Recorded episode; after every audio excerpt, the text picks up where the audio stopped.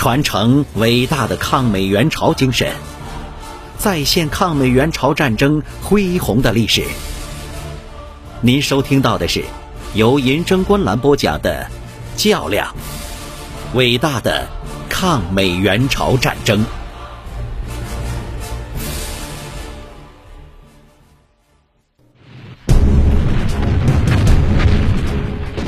三六零团于血肉拼杀中死死的阻击，他们令急于北进的南朝鲜第一师三天之内没有从云山城向北推进一步。三六零团的官兵当时并不知道，就是这三天的阻击，使前面的云山成为令南朝鲜军第一师魂飞魄散的地狱。十月二十五日。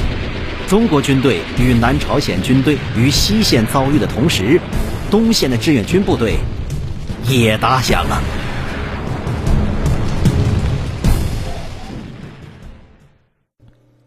第八十三集，从北朝鲜的地势来看，跨过鸭绿江向长津地区的急促行军显然是更为艰难的。因为在这条路上横亘着朝鲜北部著名的盖马高原。由于海拔的关系，高原气温骤降，十月已经飞雪。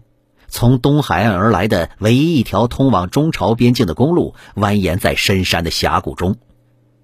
这条公路经咸兴、兴南，一直是上坡，翻过一个名叫黄草岭的隘口之后，就上了盖马高原。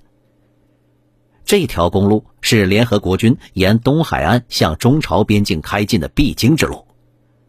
为了阻击联合国军在东线的北进，掩护志愿军侧翼的安全，保障西线战役的顺利实施，渡过鸭绿江的第四十二军的任务很明确，就是要在这条路上坚决挡住北进的敌人。四十二军的指挥员已经预料到战况的复杂。于是，在大部队渡江之前，就派出了由幺二四师副师长肖剑飞率领的先遣队深入战区探路。先遣队冒着美军飞机的轰炸，把东线战区的重要目标都进行了侦察。二十一日，肖剑飞见到了朝鲜人民军长津地区守备部队司令官金永焕。这个曾在中国人民解放军第四野战军中当过连长。一九四九年才回国的军官会说一口流利的东北话。在这个艰难的时刻，看到肖剑飞的时候，他的眼里全是眼泪。在金永焕的带领下，肖剑飞见到了朝鲜人民军次帅崔庸健和人民军部队里的几个苏联顾问。此刻，他们最想知道的是志愿军有多少部队正在向这个方向开来，并且有多少飞机和大炮。此时的四十二军幺二五师配属三十八军，在西线作战。当得知志愿军只有两个师，并且没有飞机也没有坦克，全军加上临时加强的炮兵，火炮总数也不超过一百门时，面色疲惫的崔庸健和苏联顾问们感到非常的失望。苏联顾问提出疑问：兵器火力与美军对比悬殊太大，又没有飞机的支援。凭什么能抵御敌人的进攻？肖剑飞回答：“只要占有有利的地形，封闭公路，敌人的坦克和机械化部队就施展不开。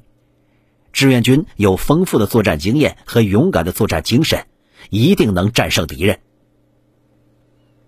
与苏联顾问们不一样的是，金永焕曾在解放军中作战，很早他就认识也隶属于第四野战军的四十二军军长吴瑞林。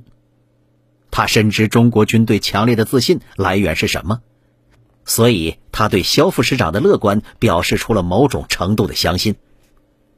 现在的关键是，对于阻击战来讲，最有利的地点在哪里？研究的结果显示，这个地点就在黄草岭。黄草岭位于从咸兴延伸而来的公路的最高点。特别是从一个名叫吴老里的地方上到黄草岭的公路，必须要经过约四十公里的峡谷地带。峡谷的两边都是巨大的山岭和悬崖峭壁，在这里，烟台峰、松茸洞、草峰岭等制高点相互成为犄角之势，可以从不同的角度俯视前至整个峡谷。在联合国军指挥官的心中，黄草岭对于他们那是同样重要的。一旦占领了这个要地，就等于是打开了北朝鲜东部的门户，任何想阻止他们前进的军队都会处于无险可守的境地。而一旦失去对黄草岭的控制，要想通过这一必经之地北上，必然会付出巨大的代价。双方都开始向黄草岭前进。结果是要看谁能提前抢占。四十二军渡过鸭绿江后，因为苏联决定不出动空军参战，于是奉命在江界停留了整整两天。这两天的损失对于四十二军来讲几乎是致命的。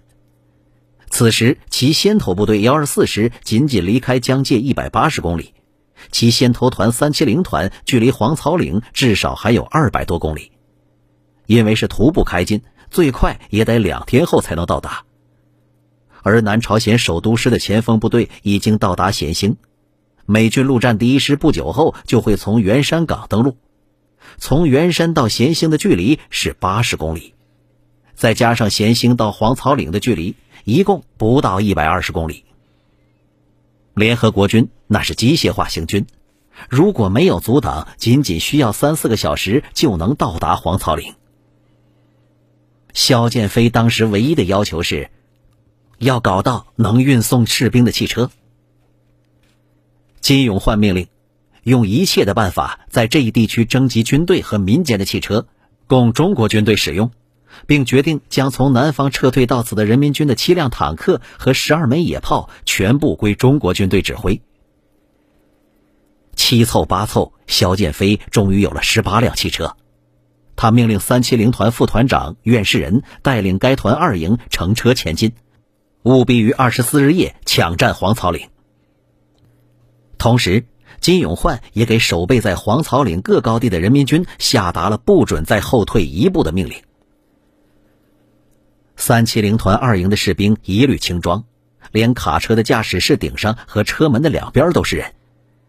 严重超载的卡车在弯曲的山间公路上疯狂地向黄草岭疾驶。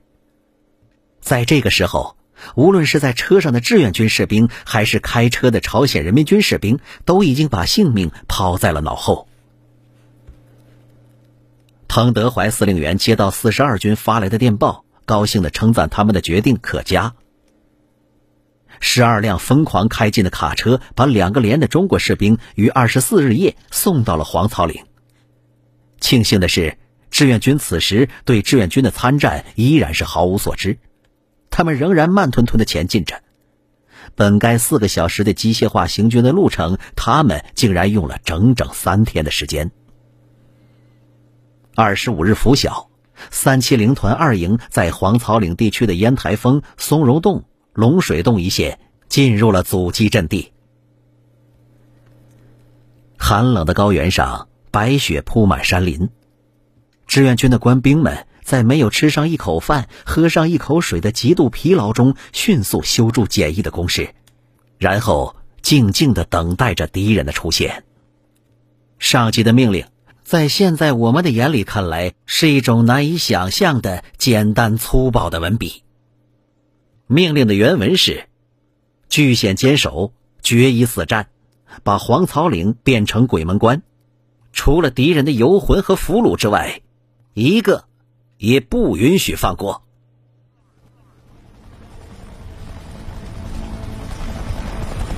天亮了，志愿军官兵们最先看到的是一个奇形怪状的东西飞了过来。这是一架侦察直升机。志愿军士兵们此前谁也没见过这种东西。不少士兵认为这是一个大飞弹。直升机在黄草岭的山谷间长时间的盘旋，甚至在二营的前沿阵地上降落了一会儿。等这个怪物又飞起来的时候，士兵们才确定这是架飞机，而不是大飞弹。这时候，连队干部对他们说：“敌人要上来了。”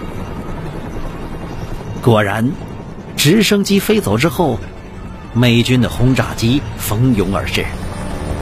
同时位于五老里的南朝鲜炮兵阵地也发射了密集的炮弹。